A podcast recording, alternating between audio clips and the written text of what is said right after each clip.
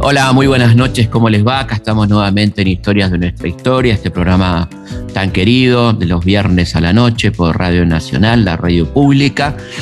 Eh, bueno, nos encontramos acá en, la puerta del fin de semana, como siempre decimos, tranquilos para pensar un poco en el pasado eh, y de alguna manera hablar del presente y proyectar el futuro. Vamos a hablar del año 55, una, toda una marca ¿no? para la Argentina decir 55 es decir la llamada Revolución Libertadora, el último año de Perón en el poder, el conflicto con la iglesia. Pero vamos a arrancar viendo qué pasaba en el mundo ¿eh? en, aquel año de 1955, donde también pasaban cosas muy importantes. Estaba, empezaba a cambiar el mundo a 10 años de haber terminado la espantosa Segunda Guerra Mundial. Historias de nuestra historia por Nacional. En 1955, por ejemplo, Brasil seguía muy conmocionado por el golpe de Estado de agosto del 54, que había terminado nada más y nada menos con el, suicidio de Getulio Vargas, ¿no? este hombre que había cambiado de alguna manera la estructura económica de Brasil. Y, empezaba entonces una era de mucho protagonismo militar también en el, en el Brasil. ¿no?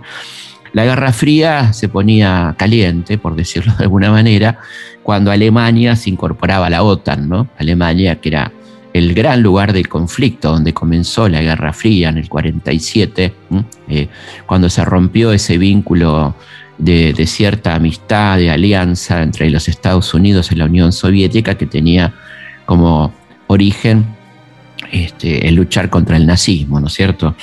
la cuestión Berlín, la cuestión Alemania fue la que empezó a alejar a estos bloques. ¿eh? Y eh, con la incorporación de Alemania a la OTAN, este, la Unión Soviética responde creando el llamado Pacto de Varsovia, ¿no? un acuerdo defensivo, decían ellos, que podía pasar a ser ofensivo, por supuesto, que reunía Albania, Checoslovaquia, Bulgaria, Alemania Oriental, Hungría, Polonia y Rumania, ¿no? lo que llamábamos los países detrás de la cortina de hierro. ¿eh? Eh, y por otra parte, una noticia interesante era la reunión en Bandung, ¿eh? en Indonesia, de los llamados países del tercer mundo, aquellos países que no estaban ni con la Unión Soviética ni con los Estados Unidos y que conformaron lo que se llamó el movimiento de países del tercer mundo, los famosos no alineados, ¿no es cierto? Y si hay que hablar de una película del año 55, seguramente estaremos hablando de La Estrada, de Federico Fellini. Ahí se puede escuchar un poquito de la música de esta maravillosa película de Federico Fellini con Julieta Massina y Anthony Quinn. Si no la vieron, véanla, por favor, una joya del cine. Y también era el año en que, sin duda, sonaba como música de fondo esto que estamos escuchando, que es Miles Davis, ¿no? que eh, estrenaba su extraordinario quinteto de estrella realmente, ¿no? con el saxofonista que era nada más y nada menos que John Coltrane, el pianista Red Garland, el bajista Paul Chambers, el baterista Philip Joe Jones, ¿eh? una delantera de lujo que, bueno, llenaba aquellos años extraordinarios de jazz, ¿no? de, de Bohemia, que tenía como epicentro, por un lado, los Estados Unidos, ¿no? Nueva York, este, pero también París, ¿eh? que fue una, gran capital del jazz, y Buenos Aires, Buenos Aires, un lugar muy yacero, ¿no? con una historia yacera realmente impresionante. Y también eh, había lugar para los escándalos, cuando aparecía una novela de Vladimir Nabokov llamada Lolita, que hablaba de la relaciones incorrectas entre un profesor mayor y una chica adolescente, ¿eh? que empezó a usarse el calificativo Lolita para, estas chicas y todo un género en torno a esto, ¿no? Y también, este, más allá de la literatura, había algunos, este, algunas cuestiones como el, lanzamiento del primer submarino nuclear, que ponían alerta a los primeros ecologistas, ¿no? que hablaban del peligro de, de un de una, un arma nuclear surcando los mares del mundo. En México Pedro, este, surgía Pedro Páramo, ¿no? la, novela de, del querido Juan Rulfo, una novela extraordinaria que de alguna manera adelantaba el boom literario latinoamericano que iba a estallar allá por los años 60. ¿no? Eh, y en los Estados Unidos ocurrió un episodio en Montgomery, Alabama, donde una mujer de 43 años, afrodescendiente, llamada Sarah Parks, ¿eh? se negaba a darle el asiento a un blanco, cosa que como ustedes saben por las leyes del apartheid norteamericano, por llamarlo de alguna manera, estas leyes racistas que rigieron hasta 1968, tenía la obligación de pararse y darle el asiento a un blanco, no importa la edad o la condición. ¿no? Eh, esto trajo aparejado un importante impulso al movimiento de derechos civiles, al que se sumaba eh, Martin Luther King, que decía algo muy interesante, ¿no? siempre tratando de, la, de llevar adelante protestas pacíficas. Si protestamos valerosamente, pero con dignidad y amor cristiano, los historiadores de generaciones futuras dirán que vivió un gran pueblo, el pueblo negro, que inyectó un sentido y una dignidad nueva a las venas de la civilización. ¿Mm? Del otro lado de de, del arco ideológico, porque no podemos decir que haya sido un progresista, justamente, Walt Disney inauguraba Disneylandia, ¿no? Este parque temático que hizo historia en Anaheim, California, ahí nacía Disneylandia, bastante antes que Disney World, ¿no? Y en, un poco parafraseando al gran novelista Jack Kerouac, ¿eh? En el Camino, ¿no? autor de En el Camino, toda una, una proclama de los beatniks, ¿eh? de cierta forma de vida, de, la road movie, de no querer estar en ninguna parte, de esa generación incómoda, moría en, una ruta justamente, en el camino, a los 24 años, ¿no? Eh, conduciendo su célebre Porsche Spider 550 plateado, James Dean, un artista icónico, aquel rebelde sin causa, ¿no? aquel que decía en una de sus películas, no sé lo que quiero, pero lo quiero ya, ¿eh? algo que hará famoso entre nosotros el querido Luca Prodan. Eh, bueno, y también moría Charlie Parker, ahí lo estás escuchando a Bert, ¿no? A Charlie Parker, el protagonista del Perseguidor de Julio Cortázar, ¿no? Un, yacero tremendamente admirado ¿eh? por, por, el querido Julio. Y también moría eh, Albert Einstein, quien había escrito, fíjate qué interesante esta frase en, en Por qué socialismo, un libro de, Albert Einstein. Escribía en, en 1953. La anarquía económica de la sociedad capitalista tal como existe hoy es, en mi opinión, la verdadera fuente del mal. ¿Mm? Dicho esto, en 1953. Él moría en 1955, en este año del que estamos hablando. ¿no? En la Argentina, un River Plate imparable, era consagrado campeón. La selección se consagraba campeón sudamericana. Eh, Juan Manuel Fangio era, por supuesto, ya el rey de las pistas, ¿no? Y arriba del ring estaba Pascualito Pérez y el Mono Gatica que iban a tener que dejar de dedicarle sus triunfos al general ¿eh? a partir de 1955 fue uno de los peores años del cine, el 55, ¿no? Eh, porque hubo muy poca producción. Eh, y sí continuaba el, teatro de revistas que eh, poco después del golpe de septiembre del 55 llevó al, al teatro Pepe Arias con un monólogo extraordinario que era el último afiliado, que narraba un poco las desventuras de un hombre que se había negado a afiliarse al peronismo hasta que se afilió en 1955, ¿no?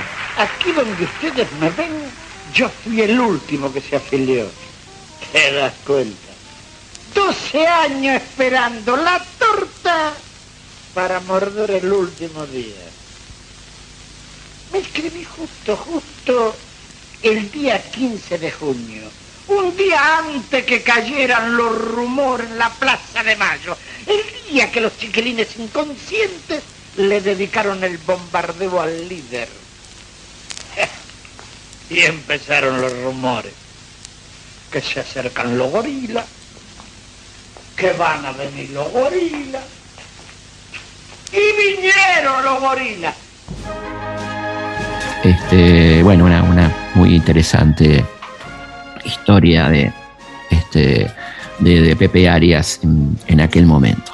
El año 55 tiene para nosotros una significación muy puntual, además de todo lo que acabamos de contar que estaba pasando en el mundo, ¿no? que tiene que ver con el golpe llamado Revolución Libertadora y con un hecho que se produce el 16 de junio de 1955, que era la culminación de un conflicto que había comenzado el año anterior entre Perón y la Iglesia.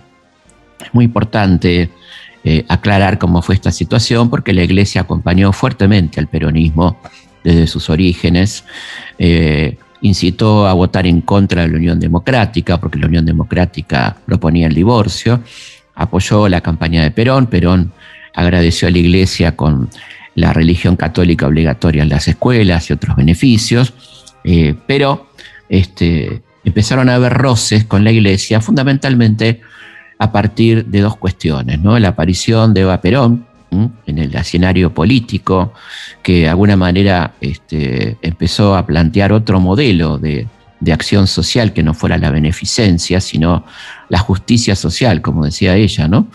Eh, la creación de la fundación, que le quitó a la iglesia una gran cantidad de recursos económicos y de influencia. ¿no? Ya las donaciones no iban a la sociedad de beneficencia, sino que iban a la Fundación Eva Perón. Evita quitó de los hospitales a las monjas y las reemplazó por enfermeras profesionales. Y el otro tema era lo que la iglesia consideraba una disputa del espacio mítico, ¿no? es decir, en las aulas, los cuarteles, las comisarías, eh, al lado del crucifijo, a cada lado del crucifijo estaban los retratos de Perón y Evita, cosa que para la iglesia resultaba intolerable. Pero había un hecho también muy profundo, que era lo que Monseñor Mainville, ¿eh?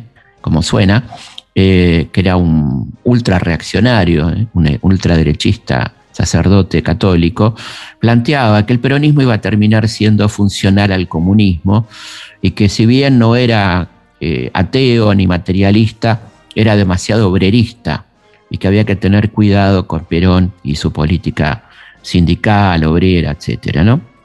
Esto empezó a incomodar este, a ambas partes y además la cereza de la torta fue la creación por parte de la Iglesia Católica del Partido Demócrata Cristiano, un partido que la expresaba evidentemente por fuera del peronismo. ¿no? Perón entendía que el, peronismo era democrático y cristiano, según su concepción, y que no hacía falta un partido aparte para la iglesia, y esto desató ya el enfrentamiento directo.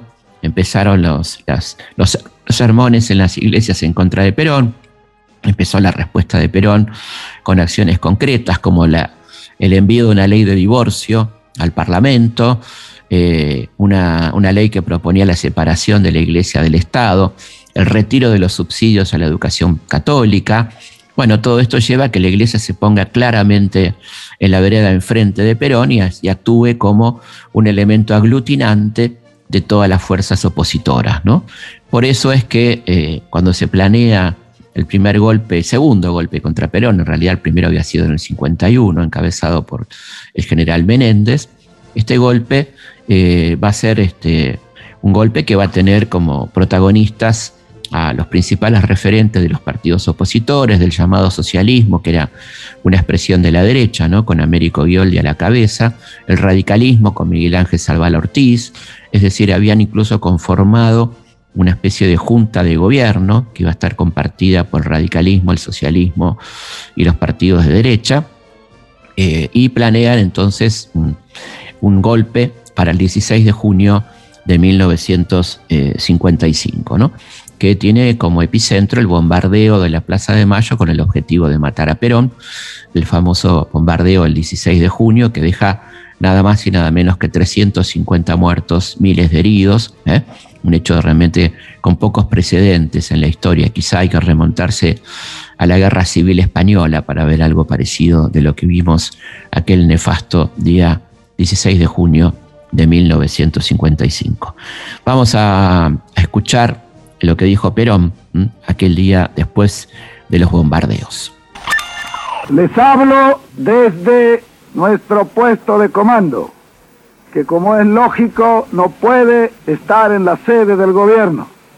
La situación está totalmente dominada. Yo quiero que mis primeras palabras sean para encomiar la acción maravillosa que ha desarrollado el ejército. Desgraciadamente no puedo decir lo mismo de la Marina de Guerra, que es la culpable de la cantidad de muertos y heridos que hoy debemos lamentar los argentinos. Pero lo más indignante es que hayan tirado a mansalva contra el pueblo. Es indudable que pasarán los tiempos, pero la historia no perdonará jamás semejante sacrilegio.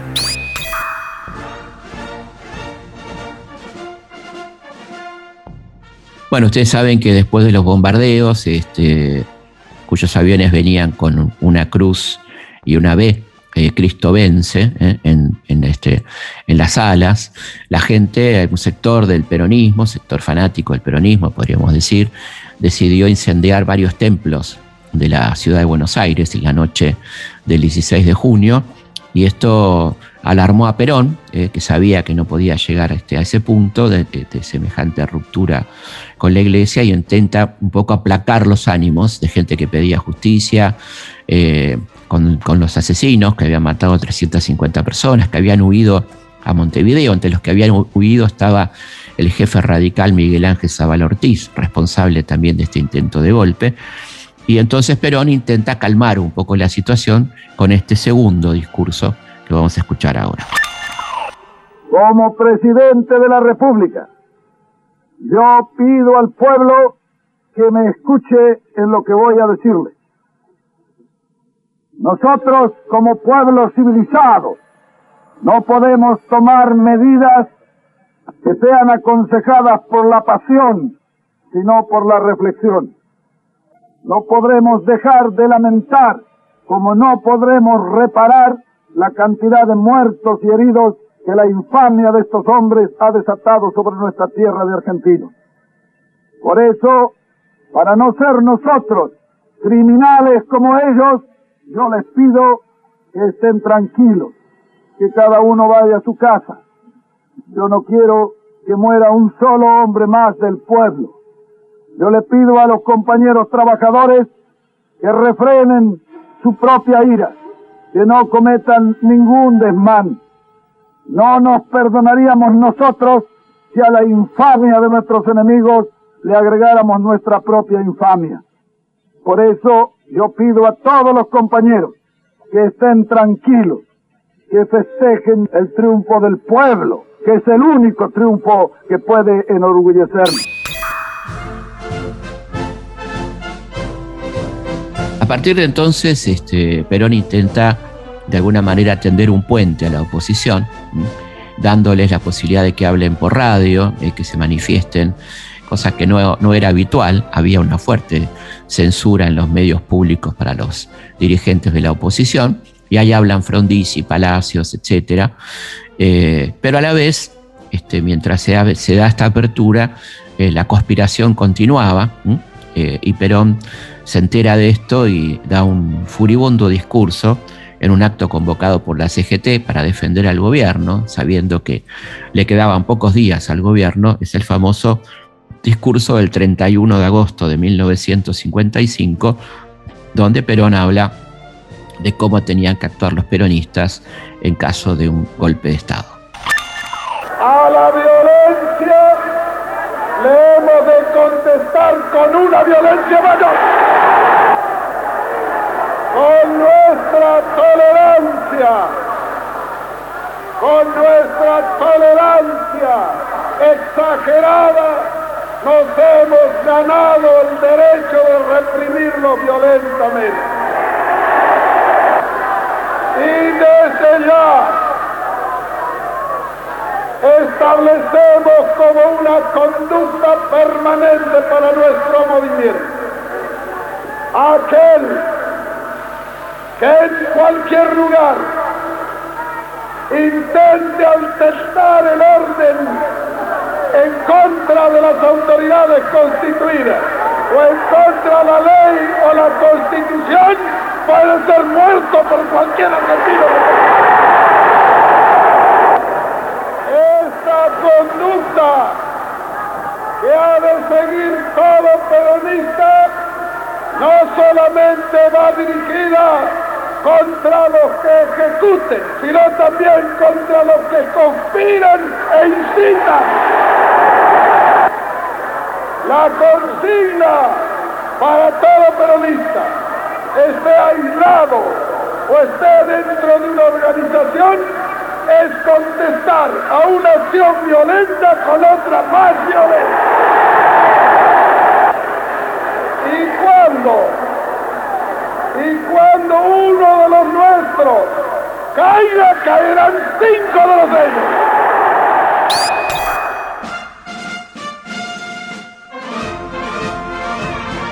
Bueno, evidentemente ya no había lugar para la conciliación, las fuerzas estaban echadas eh, y eh, comienza entonces el 16 de septiembre eh, la llamada Revolución Libertadora que tiene como epicentro la ciudad de Córdoba.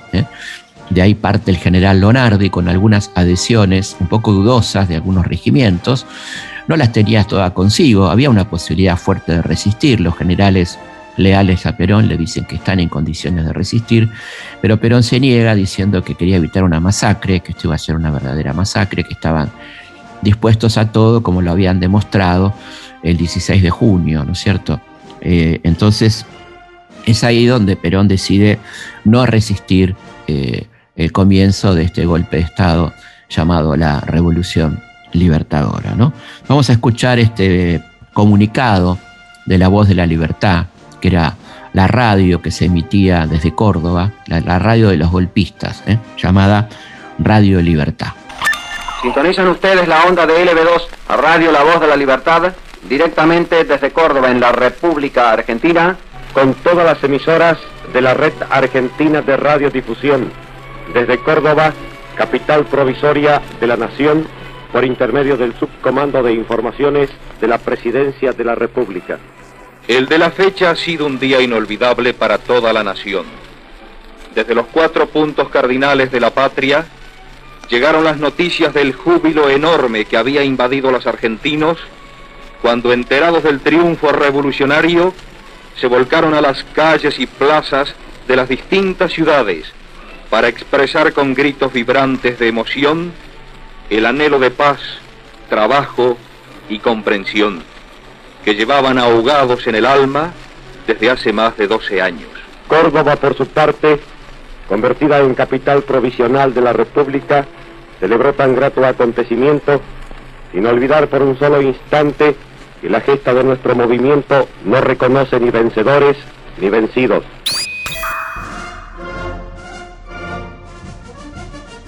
Finalmente, ya con la renuncia de Perón, negociada por, por Lucero y otros generales, que se hizo en un barco a la manera de la rendición de Japón, es muy interesante eh, semióticamente lo que quisieron hacer los golpistas, era permanentemente asociar al peronismo con el nazismo y este, a su llegada con la liberación de París, con la rendición de Japón.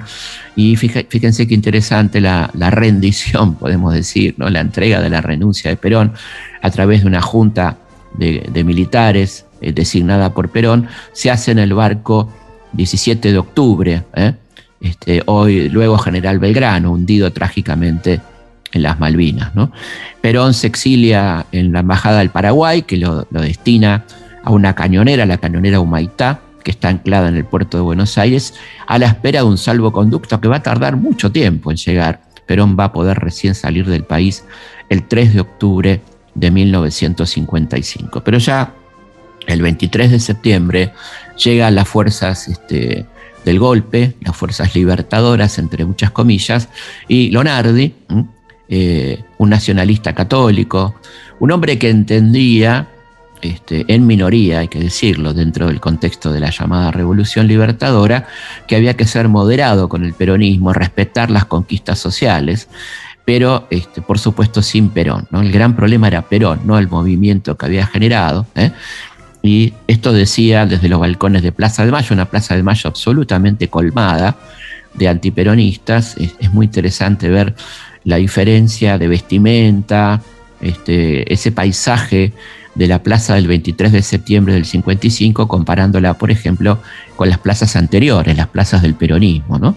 Vamos a escuchar entonces a Eduardo Lonardi hablando el 23 de septiembre del 55, ya como presidente provisional designado por sus camaradas militares. Ha terminado el sistema de, de ocultación de la verdad. El país tiene que conocerla por más que sea cruda y penosa. Diez años de irresponsabilidad y corrupción nos han llevado a la situación más desastrosa de nuestra historia económica. El país se ha empeñado en hacer lo que nadie puede cumplir. Impulsado por una tremenda insensatez, ha tratado de consumir más de lo que producía y así ha gastado sus reservas monetarias Vamos a una pausa y seguimos aquí en Historias de nuestra historia, hablando de la llamada Revolución Libertadora. Felipe Piña hace Historias de nuestra historia por Nacional AM870, la radio pública. Los hechos, los lugares, los personajes son muchos. La forma de contarlos una sola. Historias de nuestra historia. Con Felipe Piña. Por Nacional. La radio pública.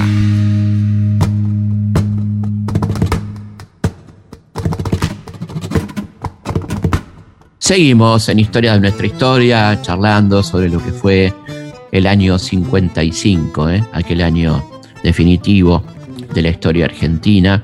Nos pueden escribir a consultaspigna.gmail.com. Ahí nos dejan sus impresiones, qué programas les gustaría escuchar, desde dónde nos escuchan, cosas que nos encanta saber. Gente que nos escucha realmente de todo el mundo. Y ustedes saben que si se pierden algún programa lo tienen al otro día o a los dos días en Spotify. ¿eh? En Historias de nuestra historia están todos nuestros programas para que los escuchen como nos cuentan y nos encanta que nos cuenten corriendo, andando en auto, este, trabajando, bueno, todas esas cosas que nos van contando. También se pueden comunicar con nosotros a través de nuestro sitio web, elhistoriador.com.ar, a través de nuestro Instagram, es arroba felipe.pigna, a través del Twitter, que es arroba felipepigna, y por supuesto de la página de Facebook, Felipe Pigna, página oficial. Eh, bueno, y les, contamos que sigue el curso del CONE, se pueden inscribir ¿eh? en ccconnect.org. Estamos en esta etapa del mes de agosto tratando el periodo que va de 1955 a 1973. Vamos a esta sección que tanto les gusta, que es entonces efemérides.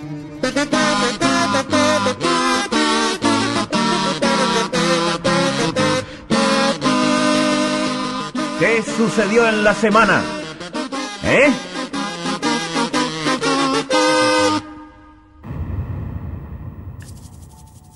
Un 6 de agosto de 1886 nace en Darwell, Escocia, el bacteriólogo Alexander Fleming, autor del descubrimiento de la penicilina y premio Nobel británico. Murió en Londres el 11 de marzo justamente de este año 1955. Un 6 de agosto de 1890, el doctor Miguel Juárez Selman renuncia a la presidencia del país, recordemos, luego de la famosa revolución del parque del 26 de julio. ¿eh? y asumió la presidencia el vicepresidente Carlos Pellegrini. El 6 de agosto de 1906 nace el dramaturgo, compositor y autor de canciones populares Cátulo Castillo, bueno, autor junto al querido Troilo de La Última Curda, que es un, tango emblemático de la Libertadora, justamente, no justamente a favor, ¿no? Donde dice, no ves que vengo de, un país que está de olvido y siempre gris, ¿eh? Eh, año trágico, el 56, el año de los fusilamientos de José León Suárez por la llamada Revolución Libertadora. ¿no? El querido enorme ¿no? Cátulo murió el 19 de octubre de 1975.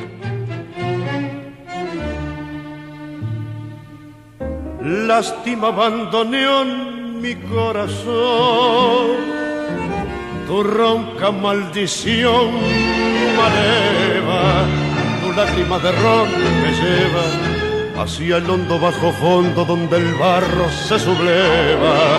Ya sé, no me digas, tenés razón, la vida es una herida absurda y es todo, todo tan fugaz que es una curda nada más mi confesión. Un 6 de agosto de 1911 muere en La Plata, Buenos Aires, el naturalista y paleontólogo Florentino Ameguino. Había nacido en Luján, Buenos Aires, el 18 de septiembre de 1854. Eh, un 6 de agosto de 1928 nace en la ciudad de Pittsburgh, Pensilvania, el artista plástico y cineasta estadounidense Andy Warhol, ¿eh? Andrew Warhola, eh, cuya obra fue crucial para el nacimiento y desarrollo del arte pop. El Museo Andy Warhol de Pittsburgh contiene una amplia colección permanente de arte y es el más grande de Estados Unidos dedicado a un solo artista, bueno, recordadísima la sopa Campbell, el retrato de Mao, de Marilyn, ¿eh? bueno, tantos retratos célebres de Andy Warhol. 6 de agosto de 1945, uno de los días más trágicos para la humanidad, los bombardeos estadounidenses sobre la ciudad de Hiroshima, ¿eh? que causan aproximadamente 140.000 muertes. Y otro tanto pasará pocos días después sobre la ciudad de Nagasaki. Estaba comenzando una nueva era trágica del mundo que es la era nuclear, 6 de agosto de 1945.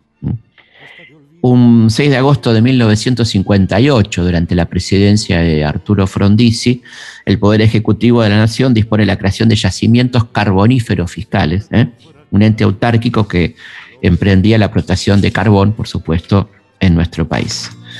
Bueno, 6 de agosto de 2001 muere el escritor brasileño Jorge Amado, entre sus obras figuran Doña Flor y sus dos maridos, Tienda de los Milagros, Gabriela Clave Canela, una maravilla, ¿no? Lo de Jorge Amado había nacido en Itabuna, al sur de Bahía, el 10 de agosto del año 1912. Es muy fuerte en, el hermoso concierto Noitis du Norte de Caetano Veloso, está, está en, YouTube, cuando le cuentan que murió Jorge Amado en medio del recital. No se lo pierdan, ¿eh? es un momento muy, muy duro, muy, pero muy, muy sentido del querido Caetano Veloso, ¿no? El 7 de agosto se celebra el Día de San Cayetano, patrono de, a quienes millones de fieles acuden cada año para pedir pan, paz y trabajo. En el barrio porteño de Liniers se levanta la iglesia de este prevístero italiano que fue declarado santo de la providencia por el Papa Clemente X en 1671. El 7 de agosto de 1779 se funda la Casa Niños Expósitos, institución que prestaba servicios a los huérfanos. Expósitos justamente eran los expuestos, ¿no? Los niños expuestos. Eh, bueno, un 7 de agosto de 1936 se inaugura el Teatro Ópera de Buenos Aires, hermoso teatro, ¿no? Con estilo claramente art déco, ahí en Corrientes entre Suipacha y Esmeralda. ¿eh? El 7 de agosto de 1941 muere en Salvador de Jujuy, un accidente, ¿no? El empresario periodístico Natalio Botana, ¿eh? fundador del emblemático diario Crítica en 1913, que revolucionó el periodismo. Una crítica fue en sí misma una revolución del periodismo, yo diría latinoamericano, ¿no? Por lo menos, de habla hispana seguro. Había nacido en Sarandí, de allí, Uruguay, el 8 de septiembre de 1888 y siempre hemos hablado aquí muchas veces de Salvadora Medina Rubia, su querida compañera, ¿eh? este, militante anarquista, un personaje muy interesante. ¿no? 7 de agosto de 1942 nace en el estado brasileño de Bahía, mira vos, lo acabamos de nombrar, el músico cantautor Caetano Veloso, ¿eh? Caetano Emanuel Viana Teles Veloso, considerado uno de los artistas más destacados de Brasil, ahí lo estás escuchando, qué maravilla, ¿no? Y de América Latina. en tu palmar se pierde la clásica leyenda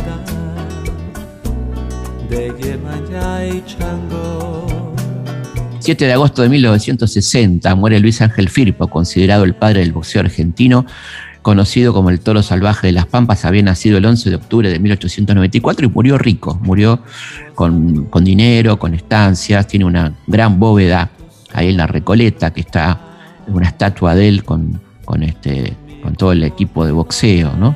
Si vas a la Recoleta va a ser que interesante la bóveda de, Firpo.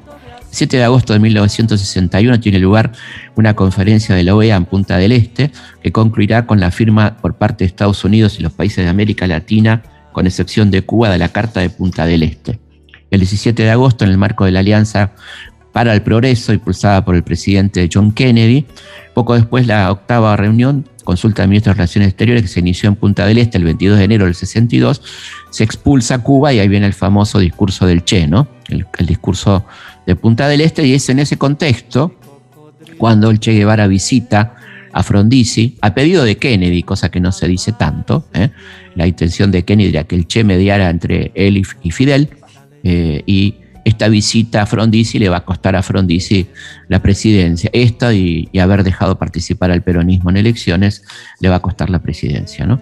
Un 7 de agosto de 2019 muere en Buenos Aires a la edad de 90 años el parapsicólogo y ufólogo uruguayo Fabio Serpa, Fabio Pedro Alex Serpa, quien reportó más de 3.000 avistamientos y contactos con ovnis. ¿eh? Quien no, no, escuchaba con atención a Fabio Serpa, que era actor por otra parte. ¿no? El 8 de agosto de 1879 nace el revolucionario mexicano Emiliano Zapata, símbolo de la resistencia campesina en México, que murió asesinado el 10 de abril de 1919. En 1937, ahí lo escuchás, uno de los más grandes ¿no? del folclore. Nació en Perico, Jujuy, Jorge Cafrune, uno de los cantantes más extraordinarios del folclore argentino. Murió misteriosamente, por lo menos sospechosamente, en Tigre, en Buenos Aires, el primero de febrero de 1978. Vieja soledad, hoy me iré de ti buscando la luz de un amanecer. Cuando llegue el alba, viviré, viviré. El 8 de agosto eh, se toma la foto de la portada de Ivy Road, eh, de 1969, estamos hablando duodécimo álbum de estudio de la banda británica The Beatles, en la que los cuatro miembros cruzan la calle homónima en las afueras de Londres, cerca de la sede de los estudios de grabación de igual nombre Abbey Road. Publicado en 1969, fue el último álbum de estudio de la banda, ya que había sido grabado antes de Let It Be, lanzado en 1970. Bueno, es maravilloso estar ahí, tuve la suerte de estar ahí un par de veces y con Mario cuando estamos grabando algo harán hecho tuvimos el honor de entrar al estudio, eh, la verdad que se te pone la piel de gallina, ¿no? Estar en ese lugar donde se grabó ese disco y se grabó, por ejemplo, eh, algunos discos de Pink Floyd, ¿no? Este, y de tanto, genio, un estudio memorable, Abbey Road, ahí en Londres, ¿no? El 8 de agosto de 1974, Richard Nixon anuncia su renuncia a la presidencia tras el escándalo Watergate. ¿Te acordás? El, espionaje, ¿no? A la sede del Partido Demócrata, un escándalo verdaderamente. Y este ser tan indeseable que fue Nixon tan criminal, ¿no? Criminal de guerra eh, en Chile, en Vietnam, ¿no? Este, finalmente termina renunciando. El 9 de agosto, Día Internacional de las Poblaciones Indígenas, fue instituido por la Asamblea General de Naciones Unidas en diciembre de 1994. Un 9 de agosto de 1173, mirá qué lejos que nos fuimos, comienza a construirse la Torre de Pisa en la ciudad italiana de ese nombre sobre el suelo de sustrato arenoso que provocaría inclinación que atrae a turistas de todo el mundo. Su altura original era de 60 metros, aunque actualmente mide 56-67 desde la base en el lado más alto y 55-86 desde su lado más bajo, acá por estar, por estar inclinada. ¿no? Su inclinación es de unos 4 grados. ¿eh? En 1822, un 9 de agosto, comienza a funcionar en Buenos Aires la Facultad de Medicina. Se inaugura la Facultad de Medicina el 9 de agosto de 1822. Eh, el 9 de agosto de 1945, Estados Unidos lanza una segunda bomba que destruye Nagasaki, en Japón, que causa aproximadamente 70.000 muertos y 30.000 heridos, con consecuencias que van a durar años, como ustedes saben, ¿no? Eh, 9 de agosto de 1986, la banda británica Queen lanza en Londres ante unos 400.000 espectadores su último concierto con su elenco original dentro de la gira Magic Tour por Europa, destinada a promocionar el álbum A King of Magic. Un año después, Freddie Mercury sería diagnosticado con SIDA, por lo que la banda dejó de dar conciertos en vivo a causa del abatimiento por la enfermedad de su estrella. Un 9 de agosto también de 2013 muere en Buenos Aires a la edad de 90 años el gran guitarrista, ahí lo escuchás, ¿eh? cantautor, compositor Eduardo Falú, que recibió un premio Conex 1985 y uno post-mortem en 2015. Fue ciudadano ilustre de Salta, Córdoba, Santa Fe, entre otros lugares. Ahora que estás ausente, mi canto en la noche te lleva. Y un 10 de agosto es el Día Nacional de la Isla de los Estados, ¿eh? en homenaje a Luis Piedrabuena, gran defensor de los derechos argentinos en la Patagonia Austral, quien murió el 10 de agosto de 1883. Un 10 de agosto de 1814, el director supremo de las Provincias Unidas del Río de la Plata, Gervasio Posadas, nombra a José de San Martín gobernador intendente de la provincia de Cuyo, que comprendía las jurisdicciones de Mendoza, San Luis y San Juan. Recordemos que esto es a pedido de San Martín porque se había, acababa de crear la, gobernación de Cuyo y él quería preparar, por supuesto, el cruce de los Andes. El 10 de agosto de 1962, en la revista de historieta Amazing Fantasy de Nueva York, aparece por primera vez la tira del hombre araña, creada por los escritores y editores Stan Lee y Steve Ditko, en la llamada Edad de Plata del cómic estadounidense. Un 10 de agosto de 1878 nace Alfredo Palacios, ¿eh?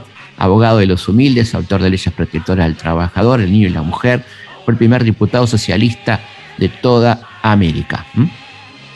10 de agosto de 1886 comienza a funcionar el registro civil en la capital federal, luego de la ley de registro civil sancionada durante la presidencia de Miguel Juárez Selman. El 10 de agosto de 1993, el guitarrista de rock Norberto Papo Napolitano toca en Madison Square Garden de Nueva York, especialmente invitado por un show de su colega estadounidense B.B. King, uno de los músicos más influyentes de la historia del blues. Es uno de los mejores guitarristas del mundo, dijo B.B. En referencia al querido Papo. El 11 de agosto de 480, nos fuimos bastante lejos, ¿eh? pero bueno, vale la pena porque tiene lugar la batalla de las Termópilas entre las polis griegas y el imperio persa. Tras varios días de batalla, los persas derrotan a los ejércitos griegos, pero el sacrificio de estos últimos trascendió hasta nuestros días como símbolo de resistencia de una poderosa maquinaria de guerra en defensa de la vida y de la libertad. El 11 de agosto de 1806 comienza en las calles de Buenos Aires la lucha entre las tropas de Santiago de Liniers, apoyada por la caballería al mando de Juan Martín de Purredón, contra las fuerzas británicas invasoras. Estamos hablando de las invasiones inglesas. ¿no? y en el 11 de agosto de 1959 nace en Buenos Aires el cantautor, compositor y productor discográfico, ahí lo escuchás, Gustavo Adrián Cerati, ¿eh? Líder de la banda de rock Soda Stereo, considerado uno de los músicos más influyentes del rock latinoamericano. Ganó 19 Grammys latinos y 3 Gardel de oro.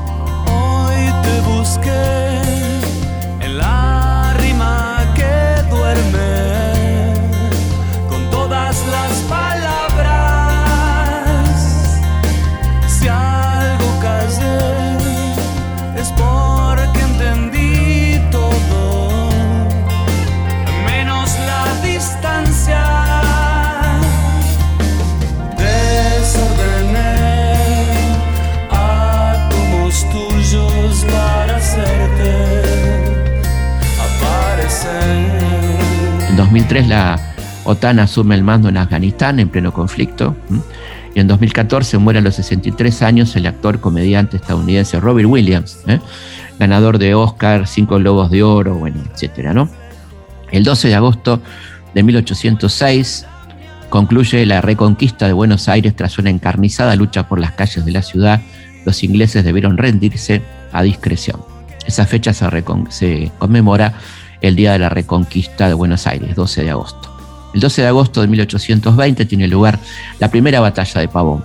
Las tropas que comandaba el coronel Manuel Dorrego, gobernador de Buenos Aires, derrotan a las tropas santafesinas de Estanislao López. Pocos días más tarde, la suerte del coronel Dorrego se revertirá ya que López lo venció completamente en Gamonal, la famosa batalla de Gamonal. El 12 de agosto de 1896, gran día para el arte, nace en Buenos Aires el pintor y grabador Lino Enea Spilimbergo. Lino Claro Honorio Enea Spilimbergo, uno de los artistas plásticos más importantes de la Argentina. Pueden ver una de sus obras en la Galería Pacífico, una belleza, ¿no? La obra, una de las obras de Spilimbergo. El 12 de agosto de 1963, esto da para una historia que alguna vez hemos contado, es robado en Buenos Aires el sable de San Martín del Museo Histórico Nacional por la naciente juventud peronista, ¿no? Un poco en protesta contra los conflictos entre azules y colorados que estaban desvirtuando, decían ellos, el honor del ejército argentino. Y un 12 de agosto de 1964, el Club eh, Atlético Independiente se convierte en el primero de la Argentina en ganar la Copa Libertadores de América, al vencer como local por 1 a 0 al uruguayo Nacional con gol de Mario Rodríguez. El 12 de agosto de 1981, la empresa IBM lanza al mercado la primera computadora personal. Y el 12 de agosto de 2003, la Cámara de Diputados de la Nación declara insalvablemente nulas las leyes de punto final y obediencia de vida en causas por crímenes de lesa humanidad cometidos durante la última dictadura. La nulidad sería ratificada y sancionada ocho días después por el Senado de la Nación. Historias de nuestra historia, con Felipe Piña, por Nacional, la radio pública. Seguimos en Historia de nuestra historia hablando sobre el año 55. Habíamos dejado a Lonardi asumiendo, un hombre que estaba en minoría, dijimos, y se crea una junta consultiva integrada por la mayoría de los partidos políticos, un remedo del Congreso, un invento del almirante Rojas, la junta consultiva en la cual eh, el presidente Lonardi estaba en absoluta minoría. Cuando Lonardi insiste con su discurso conciliador, de respetar los derechos laborales y las conquistas del peronismo, comienza la presión para derrocarlo. ¿eh? Y este, hay un, intento de golpe, un golpe de hecho dentro del golpe, que es en noviembre de 1955, cuando toda la Junta Consultiva, socialistas, radicales, ¿no? los que participaban de este engendro, eh, deciden renunciar al mismo tiempo y quedan solamente los dos representantes de Lonardi, que evidentemente es un signo de debilidad muy fuerte y eh, finalmente Lonardi es derrocado de una manera muy violenta, ¿no? Se apersonan varios eh, líderes militares en la residencia de Olivos, entre ellos eh, Manrique, este, y dicen que si no renuncian cinco minutos van a bombardear la residencia de Olivos y para muestra estaban ahí los aviones con los motores prendidos. Esto no era una amenaza, esto se iba a concretar. Lonardi renuncia. Eh, este, y se, va a Estados Unidos a hacerse atender de un problema muy serio que tenía de presión arterial, donde va a morir este, en marzo de 1956. Asume inmediatamente la presidencia el general Pedro Eugenio Aramburu, quien junto a Rojas lanzan una fuerte persecución del peronismo. ¿no? Representaban al sector gorila, como se lo llamaba, orgullosamente gorila, muy fuertemente antiperonista, que comienza, a diferencia de Lonardi, una inmediata persecución que consiste en la intervención de la CGT, la proclamación del decreto 4161 que prohibía el nombre de Vita, Perón, las canciones, las fotos, bueno, todo lo que tuviera que ver con el peronismo. Eh, ordenan el secuestro del cadáver de Vita, eh, de la sede de la CGT, interviene la, la, este, la Fundación Eva Perón, donde no encuentran absolutamente nada de lo que buscaban, que era corrupción, ¿no es cierto? Este, y todo ese tipo de cosas. Y es interesante lo que dice una de las interventoras de la Fundación Evita, una dama católica, Adela Caprile, eh, que, era de la Acción Católica, puesta por eh, Aramburu para encontrar algún delito en la fundación. Eh, y este, el informe es realmente increíble lo que dicen, ¿no? Desde el punto de vista material, la atención de los menores era múltiple y casi suntuosa. Puede decirse incluso que era excesiva. Uno se podría preguntar cómo sería una atención excesiva de niños huérfanos, ¿no? ¿Cuál sería el exceso que se podría cometer? Y nada ajustada a las normas de sobriedad republicana que convenía precisamente para la formación austera de los niños. O sea, que coman fideo sería la norma republicana. Eh, y esto, escuchen esto que es extraordinario. Esto lo dice la, comisión que intervino en la fundación, ¿no? Aves y pescado se incluyen en los variados menú diarios. Lo, ponen como, como un escándalo, ¿no? Y en cuanto al vestuario, los equipos mudables se renovaban cada seis meses. Qué impresionante, ¿no? Cómo, cómo los desnuda, cómo, cómo deja claro cómo son, cómo eran y cómo son, ¿no? Este, este informe. Esta dama católica Dice, nunca hubiera creído que se pudieran reunir semejante cantidad de raquetas de tenis. Era un despilfarro y un delirio, pero no era un robo. No se ha podido acusar a Evita de haberse apoderado de un solo peso de la fundación. y esto es extraordinario, ¿no? Lo dice la dama que integraba la, la comisión investigadora de la fundación. Me gustaría poder decir lo mismo de los que colaboraron conmigo en la liquidación del organismo. Y el interventor de la fundación, Walter von Retzel, un apellido fuerte, ¿no? Hace el siguiente informe sobre la fundación. Campeonatos infantiles, 106.000 pensionados, subsidios, comidas, hogares de ancianos, 16 policlínicos, entre otros servicios. Concluye el interventor que era imprescindible antes de disolver la fundación crear alternativas de atención y servicios para todos los beneficiarios e ingenuamente hablaba de volver a las damas de beneficencia. El informe no fue bien recibido por los libertadores que lo echaron a Ratzel y cerraron definitivamente la fundación. Otra cosa que, que encontró la comisión investigadora fue intactos depósitos de la fundación que sumaban 3.500 millones de pesos, unos 250 millones de pesos al cambio de octubre de 1955. Nadie sabe muy bien qué hicieron con este dinero, ¿no? Este, bueno, así concluía este año 55, ¿eh? con los, libertadores más duros ya, ¿eh? con Aramburu y con Rojas en el poder, lanzando una furibunda represión contra el gobierno depuesto, ¿eh? y evidentemente se anunciaban tormentas muy cercanas ¿eh? a partir del año que comenzaba, el año 1956. Nos vamos a ir con un tema hermoso, que es la chacarera del 55, cantado por la querida negra Mercedes Sosa. Nos volvemos a encontrar, como siempre, aquí en Historias de nuestra historia, el próximo viernes a las 22 por la querida Radio Nacional, la radio pública. Nos vemos. Historias de nuestra historia. Conducción, Felipe Piña. Producción, Cecilia Musioli. Archivo, Mariano Faín. Edición, Martín Mesuti. del 55 es la chacarera que mordiendo sueños nos roba la noche entera para los cantores, para los cocheros, para los quemadores que brotan en mostradores, anda su pa'l grito de los guitarreros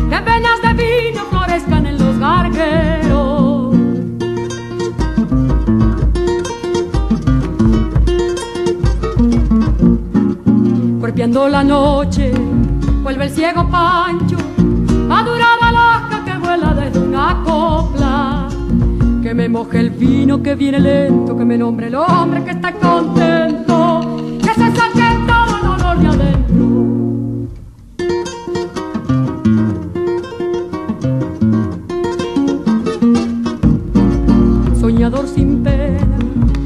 arriador de olvido, y no del peisingo emborrachador antiguo, para el Chacho Díaz, para Maldonado, seguidores churos de la noche enamorado.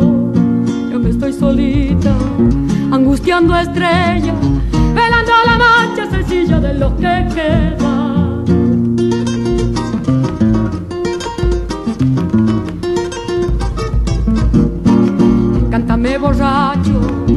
llévame a tu sueño, sosegame el vino antes que me salga un dueño. Que me empuje el vino que viene lento, que me el hombre el hombre que está contento.